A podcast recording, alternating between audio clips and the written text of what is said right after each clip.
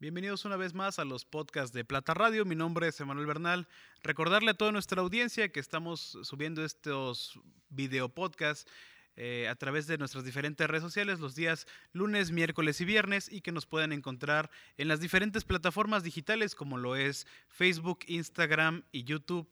En todas y cada una de ellas nos encuentran como Plata Radio X. Pues señores, el tema del jaripeo siempre ha sido un tema relevante, no solo para la región oriente del estado de Morelos, sino así también para todo el estado de Morelos. Es un, gusto contar el día de hoy con la presencia de uno de sus más grandes exponentes en este estado, una persona que tiene una trayectoria eh, inmensa en este tema del jaripeo y que así el día de hoy nos contará un poco sobre su experiencia eh, y todo lo que, lo que este, esta disciplina conlleva. Me refiero nada más y nada menos que al señor eh, Alfredo Hernández Olivares, mejor conocido como el Niño Maravilla. Bienvenido. Muchísimas gracias. ¿Qué tal a todos? Mi nombre es Alfredo Hernández Olivares, como lo acabas de mencionar. Y pues sí, soy un, un aficionado o amante del jaripeo, tanto que, que llegué a durar 36 años ejecutándolo. Y bendito sea Dios que aquí estoy todavía para contarlo. Respecto a las experiencias, pues, ¿qué te puedo decir? Imagínate lo que habrá sucedido a la vuelta de 36 años y de más de 2.000 toros profesionalmente. Hay de todo, de todo lo que se quiera saber y lo que puede uno contar. No, no alcanzarían los, las horas para empezar porque hablaríamos desde 1975 hasta eh, hace cinco años precisamente, precisamente aquí en este mismo lugar, eh, tuve la suerte o la fortuna de, hacer mis últimas montas aquí en Jantetelco a los 52 años de edad. Fue cuando me retiré, todavía alcancé a montar este, como 13 toros profesionalmente. Desde el 75 hasta apenas, imagínense qué no habrá pasado muchísimo que contar y que no me habrá pasado a mí en el cuerpo, porque pues no todas son victorias, también hay derrotas, hay de todo en esta vida. Y en un, en un deporte como ese, pues con mayor razón, porque está considerado uno de los deportes más peligrosos que, que hay. Así no todas las tardes han sido de, gloria, pero le aseguro que muchas, muchas sí, y que hay mucha gente en la audiencia que así recuerda cada una de sus montas, cada una de sus presentaciones. No quisiera continuar la entrevista sin antes hacerle una pregunta obligada y que creo que es importante que la gente que nos sintoniza eh, sepa para estar contextualizada. ¿De dónde viene este nombre del Niño Maravilla? Bueno, hay muchas curiosidades en esto. Mira, pasa esto. Yo antes, cuando empecé, la gente me conocía por Alfredo Hernández, donde quiera se presenta Alfredo Hernández y Alfredo Hernández.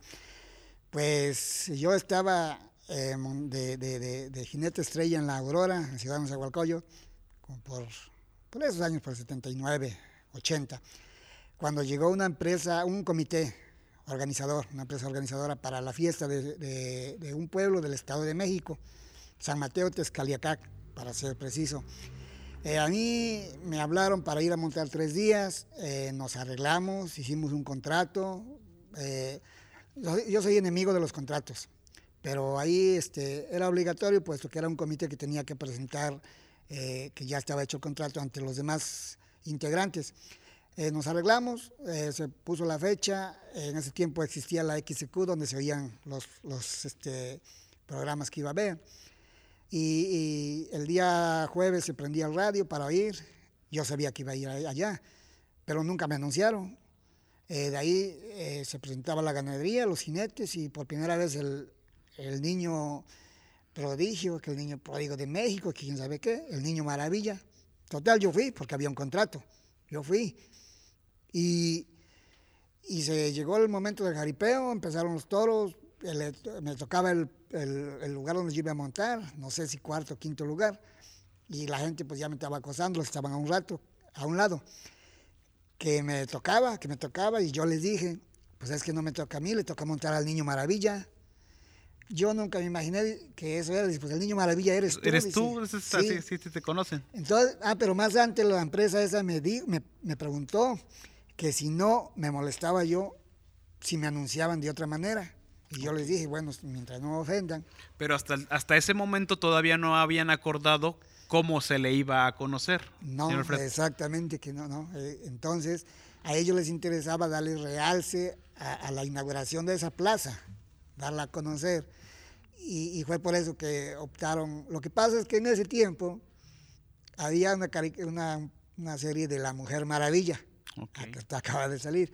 Y, y, pues en son de chanzas o bromas así, eh, me empezaron a decir que yo era hijo de la Mujer Maravilla. ni más ni menos que el Niño Maravilla. sí, y de ahí salió el Niño Maravilla, pero fue este, ideas de ellos. Yo creo que tuvieron un acuerdo entre todo el grupo y así fue como se decidió, pero sin avisarme.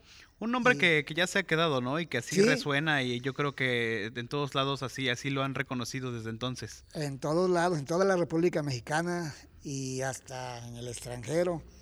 Eh, lo curioso fue que, yo no me, no me acostumbraba y, hasta vergüenza me daba.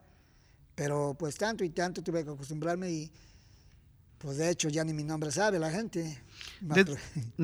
ya, lo ubican más por, este, este apodo del Niño Maravilla. ¿De dónde es originario Alfredo Hernández Olivares? 100% de Jonacatepec. Ahí están mis raíces. Cerro de la Cebolla. Exactamente, de Jonacatepec, Morelos. Y al ser eh, vecino del municipio de Jantetelco, tuvo a bien presentarse en diferentes ocasiones en el ruedo, en este arillo de fuego de la plaza de Amayuca en el Rosario. Cuéntenos un poco de las experiencias. fíjate que, precisamente, precisamente ahí fueron mis inicios. Eh, pasa esto.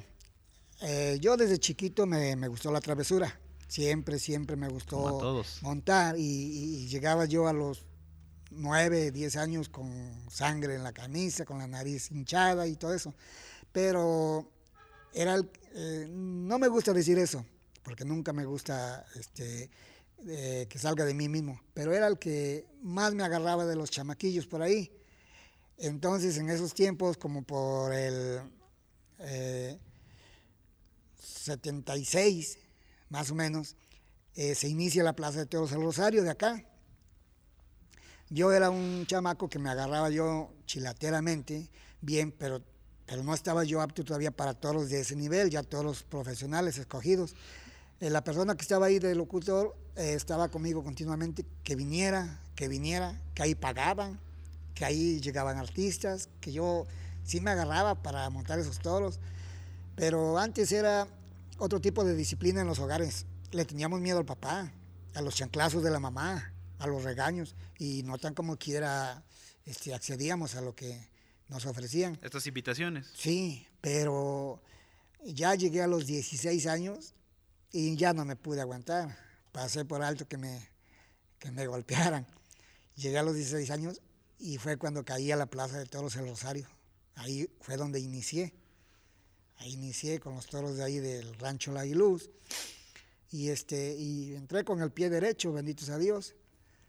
Pero eh, yo fui muy este, rápido en todo. Eh, mi vida fue muy rápida. Menos para caerse del toro. Eso, eso, eso nunca ha sido. Sucede que, que, eso fue a los 16 años. Sucede que a los 18 años yo me, me, robo a mi mujer, la que hoy es mi mujer, la que siempre ha sido mi mujer, con la que tengo ya 40 años. A los 18 me la robo, entonces pues antes eh, si se da uno a la huida, según por miedo a los papás de ella y todo eso. Y me voy para México, me voy para México a buscar trabajo allá para mantener a, mi nueva familia. Pero mero en ese tiempo estaba de moda la Plaza de Toros Aurora de Ciudad Nezahualcóyotl, que era la mejor plaza a nivel nacional, puesto que trabajaba los, los 52 domingos del año, aguas y secas. Y pues como yo ya llevaba ya la espinita del jaripeo y ya lo había yo hecho aquí en, el Rosario, busqué la manera de entrar allá a, la Plaza de Toros Aurora. Y sí, me pusieron una prueba muy dificilísima, pero este, bendito sea Dios que volví a entrar con el pie derecho ahí. Y imagínate, tal fue el gusto para los empresarios y para la gente que durante 52 domingos, sin fallar un solo domingo, yo estuve ahí. Ya no me decían qué todo, ya no me decían cuánto, ya no me decían nada. Eh, simple y sencillamente oía yo el radio el viernes o el sábado y ahí estaba la programación. 52 domingos, sin faltar uno solo, estuve ahí. Y ya después ya fueron más esporádicos porque ahí en la Plaza de Toros Aurora llegaban los empresarios de, de, todos los lugares, de Oaxaca, de Puebla, de México, de Hidalgo, de Tlaxcala, a contratar a los jinetes que, que estaban bien en, en, esos momentos, que, que estaban haciendo bien su trabajo para llevarlos a sus fiestas tradicionales.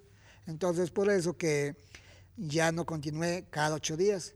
A veces iba yo un domingo sí, unos dos no, unos sí así, porque tenía yo compromisos en otros lugares. Y de hecho, entre semana también, entre semana tenía yo muchos compromisos en diferentes estados de la República. Me comentaba eh, una experiencia con relación al señor Joan Sebastián, precisamente en una de estas plazas. Ah, pues sí, sucede que un día, eh, cuando Joan empezaba, este, yo ya tenía relación con su familia, con don Marcos, con Yacelia, con Ángel, con todos sus hermanos, con Marcos. Federico estaba muy chiquito, es más chico que yo. Este, eh, Joan iba a venir a la, vino a la Plaza de Toros del Rosario y yo le dije a mi esposa que viniéramos a verlo. Y pues ella con muchísimo gusto vino y que vamos a ver a Joan, que va a cantar. Y total que vine, monté un toro de él. Por cierto, me, quebró la mano, me privó. Y este y ya ni siquiera lo, oímos cantar. Eh, tanto así fue el coraje de mi esposa que, que días después y meses después siempre me reprochó. Me llevaste a ver a Joan Sebastián y y ni siquiera lo vimos, ni siquiera lo oímos. Entonces yo le dije, digo, mira, ¿te acuerdas cuando estaba yo privado? Digo, el que me estaba poniendo hielo en la cabeza, digo, ese es Joan Sebastián, digo. Y fue ahí donde ella lo conoció, ahí de cerquita, pero jamás se imaginó. No, no, no, no había entendido ella eso, que, que, había tenido a Joan Sebastián, que no lo habías podido escuchar esa noche así cantar, pero que, que, lo había tenido de forma muy cerca porque le estaba dando el, el auxilio a usted. Exactamente, y siempre pues le decía yo eso y, pues ya al último se conformaba. Pero sí, este, sucedió así que, que, me enrolé con él, monté todos, los de él en varios lugares. Eh, de hecho, eh, algún día compuso un corrido, no sé si lo hayan oído, La fama del muchacho, donde me menciona él. Eh, muy, muy bonito, muy bonito para mí porque somos, éramos muchísimos jinetes en la República Mexicana, muchos, muchos de alto nivel, había muchísimos, y pues el, tomarme él en cuenta para que en una de sus canciones me nombrara, pues para mí era un orgullo. sí. Se sentía bien, yo creo que, para cualquiera. Y sí, fue muy, muy bonita la relación que tuvimos él y yo. Bueno, pues, pues tanto lo admiré con decirte que me heredó, me heredó él, me heredó la enfermedad de cáncer en los huesos porque tengo lo mismo que él. Tiene la misma, el mismo, la misma enfermedad. La misma enfermedad, igual, igual, igual. ¿Qué es lo que ha hecho que se haya tenido que apartar un poco de, esta escena? Sí, sí, exactamente. Eso me ha hecho apartarme porque pues hablar de cáncer es, es, son palabras fuertes y pues como quiera uno tiene que acatarse a, a diferentes indicaciones, ¿verdad? Y por eso, pero el gusto lo sigo teniendo y mientras haya oportunidad, los toros no los dejo yo. Claro que sí, nada. por nada. Para nada. Un, un jinete así se, se, enfrenta a estas bestias poderosas y, y grandes eh, que, que, que, están en los ruedos y los cuales como le decía, en ocasiones se gana, en ocasiones se pierde, muchas veces se da un buen espectáculo y muchas veces llegamos a tener sustos importantes e interesantes. ¿Cuál es, ha sido así la, una, una monta que para usted sea como especial y que recuerde? Eh, mira, como vuelvo a repetir, fueron 36 años de carrera. Eh, sucedieron muchas, en, claro, de diferentes modos. Por ejemplo, unas satisfacciones enormes para mí fueron en aquellos tiempos, en 1985, 86 y 87, la Plaza de Toros Aurora de Ciudad Nezahualcóyotl, eh, trabajaba en coordinación con la cervecería Moctezuma de México. Patrocínanos. Sí, entonces ahí fue, todavía no existían los medios de hoy, este, las redes sociales, nada de eso, ¿verdad? Pero se radiaban a nivel nacional, así como los partidos de béisbol o de fútbol hace años, cuando se ponía uno el radio en la oreja, que eran de pilas y grandotes, este, eh, trabajaban así la cervecería con la plaza y cada, eh, le nombraban jaripeo de, de, Reyes, cada 6 de enero o 7 o 4, depende del día que cayera, pero que fuera domingo, el más cercano al Día de Reyes, hacían un torneo, la cervecería con, con la plaza. Y en 1985 me tocó la, la suerte que eh, era torneo a nivel nacional, eh, pero, pero lo que era legal era, era, era, verdadero. No había chanchullos en ese tiempo, ni fraudes, ni nada. Llegaban todas las ganaderías existentes de la República Mexicana y todos los jinetes de la República Mexicana en ese jaripeo. Y en el 85 fui campeón yo, el mejor jinete de la República Mexicana, con un toro de, de Rancho La Aguiluz, el Jazmín. ¿Recuerda el nombre de este, el, de este el Jazmín. Eh, ejemplar? El Jazmín se llamaba. El Jazmín. El Jazmín, sí. Y al año siguiente vuelvo a ser campeón con un toro de, de Guillermo Campos, de Rancho Los Destructores, el Bolillo. Pues al tercer año, igualmente, con un toro que se llamaba El Guerrero, de Santa Mónica, de Yacapistla. Entonces, el ser campeón tres años continuos era algo que... Impresionante. Pues, de veras, ¿verdad? No, no cualquiera. Esa fue una gran satisfacción. Aparte de otras muchas, como quitarle lo invicto a, a toros de, de, gran fama o toros muy temidos. Pues este, pasé por ahí, la suerte me ayudó y, sucedió así en varios lugares, en las mejores plazas, por cierto. Ciudad Altamirano, Morelia, Puerto Vallarta, La Aurora, este, Cuautla y las mejores plazas que existían en ese, en ese entonces. ¿Algún toro con el que se haya quedado con, con la espina, con el interés de, de haber querido eh, así montar? Uh, hubo un toro, un toro que, que, que, que, que lo hicieron crecer, lo hicieron crecer, vuelvo a repetir ahora con, los, con las redes sociales. Las redes sociales son buenas porque o te elevan o te apachurran. Entonces, muchas veces este, tiene que ver eso para, para, elevar a alguien o algo, aún no siendo bueno. Hubo un toro que se llamaba el huracán, eh, conocido, fue huracán. conocido por, por muchos, que, que no, no tuve el gusto de montarle nunca porque desgraciadamente el toro jugaba en un estilo diferente al que, al que yo era. Yo era jinete de lazo, 100%, y el toro jugaba de grapa. Entonces nunca, nunca, nunca se llegó la oportunidad. El toro de, no cobraba. De sí, poderle sus, montar. ¿Perdón? El toro no cobraba sus... sus no sé por qué decía que de grapa. ¿cómo? Ah, el estilo de grapa. Ah, el estilo de grapa correcto. es montar este con, eh, con, un pretal especial que se llaman grapas sí. y con las dos espuelas adelante. Ese es el estilo de grapa. Y el estilo de lazo es el, el clásico, el, el que conocemos. El que conocemos exactamente, con los pies al cincho y el, el pretal de, de, que no se nombraba antes, pretal de iscle, con la mano adentro. Me comentaba de la evolución así de esta disciplina que platicamos antes de, la, de entrar al aire eh, sobre las espuelas eh, charras y las espuelas de gancho, de esta evolución que ha tenido eh, el jaripeo aquí en el estado de Morelos y de, de adecuaciones que se han ido realizando. ¿Cómo, cuéntenos cómo, cómo le tocó a usted. Pues yo afortunadamente fui un jinete que pasé por todas las épocas. Mira, me tocó la primera época de, en los 70 donde eran espuelas charras. Eran espuelas de caballo, espuelas que, que inclusive los mismos lazadores de caballo nos prestaban a veces. Espuela con rodaja libre. Pero ya había, ya había jaripeos profesionales. Eh, todavía no se difundían bien. Eh, eran, de hecho, eran lugares escogidos. Mira, los, los estados más jaripeyeros de la República Mexicana fueron Guanajuato, Guerrero, Morelos y Michoacán. Esos fueron los cuatro. Había, la República Mexicana casi casi era virgen para los jaripeos. Uh, yo un día fui a montar a, a, Veracruz, donde jamás en su vida se imaginaron que, a, que existía eso. Que llegaría el jaripeo. Cuando vieron montar a alguien con, sin meter las manos, con las manos sueltas, pues la gente hasta se, se alocaba. ¿Les llamó la atención? ¿Mandé? Les llamó la atención, Sí, era algo a lo pues, cual no estaban acostumbrados. Había gente que decía que estaba uno endiablado, porque jamás habían visto eso. Entonces, este, eh, te digo, esos eran los cuatro estados más jaripelleros. Llega el momento, y también llega el momento en que, en que había unos toros muy buenos en ese tiempo, porque igual no existían las escuelas de gancho. Eh, dos, tres reparos y los jinetes caían privados.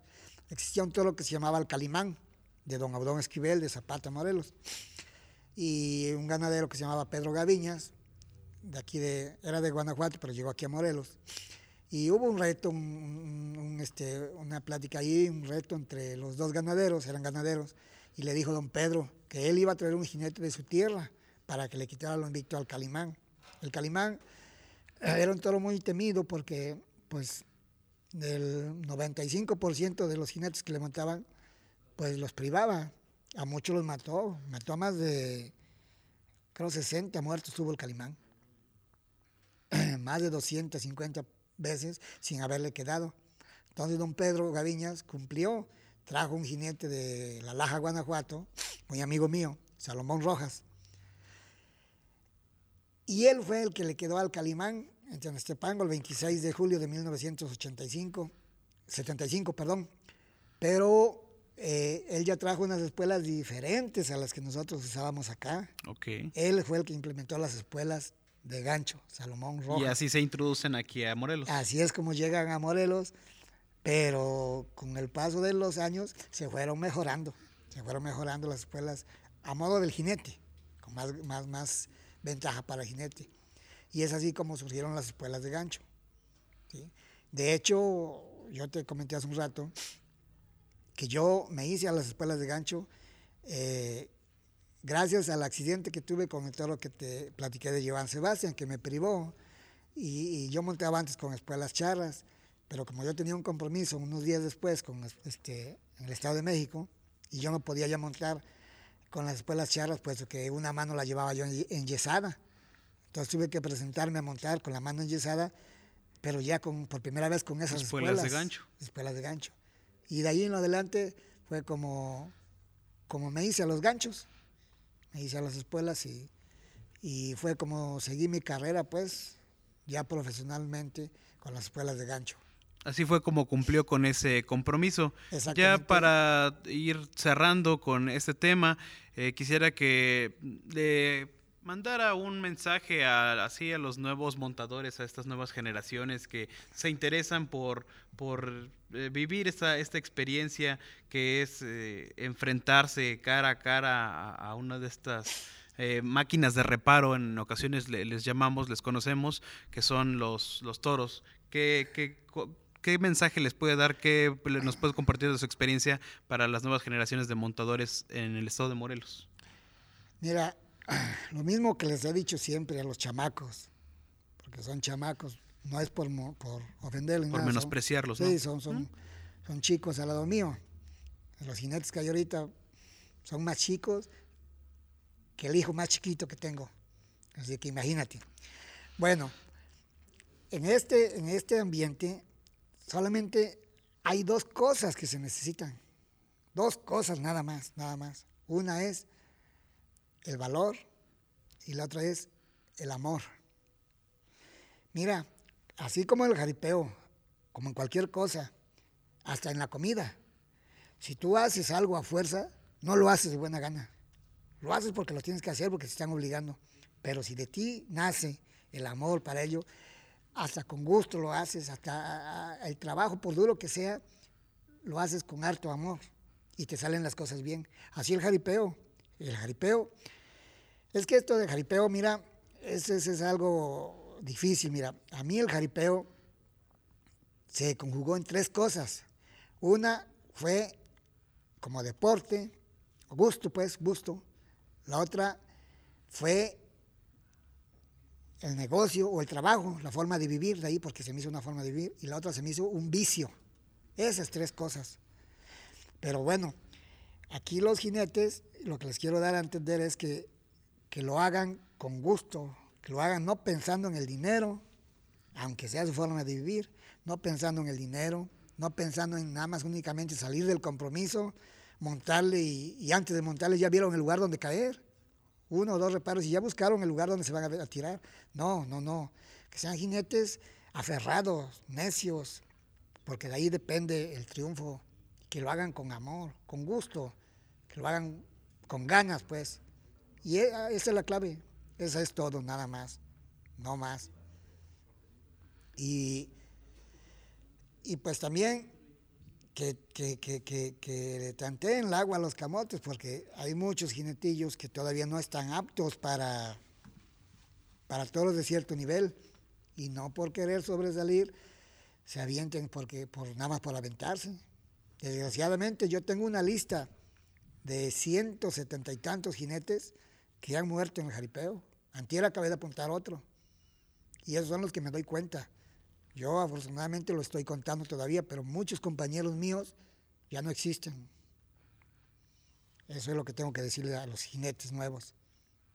Me quedo con esas palabras de, de lo que nos cuenta sobre realizar. Hagamos lo que hagamos, hacerlo con amor, con entrega, con gusto y con dedicación, pues así nuestras actividades se vuelven gratificantes, hacemos las cosas ya no por trabajo o por obligación, sino porque así estamos convencidos.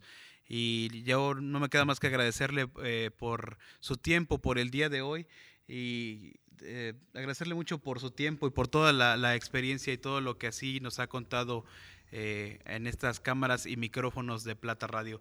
Recordarle a toda nuestra audiencia que estamos subiendo estos contenidos de video podcast los días lunes, miércoles y viernes a través de las diferentes plataformas de Plata Radio.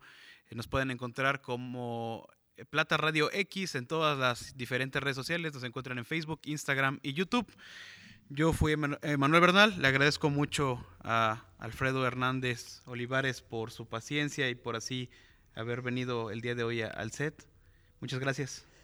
Al contrario, gracias a ustedes y, este, el día que gusten, el día que me inviten, estoy para servirles. Esto del jaripeo es muy amplio, ¿eh? mucho, mucho, muy amplio. Esto es como la guitarra. Entre más le rasques, más le vas a encontrar. Claro que sí. Así es de que hay mucho que platicar, mucho. Muchas, muchas gracias por, por su, su atención y por su tiempo. Nos vemos en la próxima cápsula de Plata Radio. Hasta la próxima.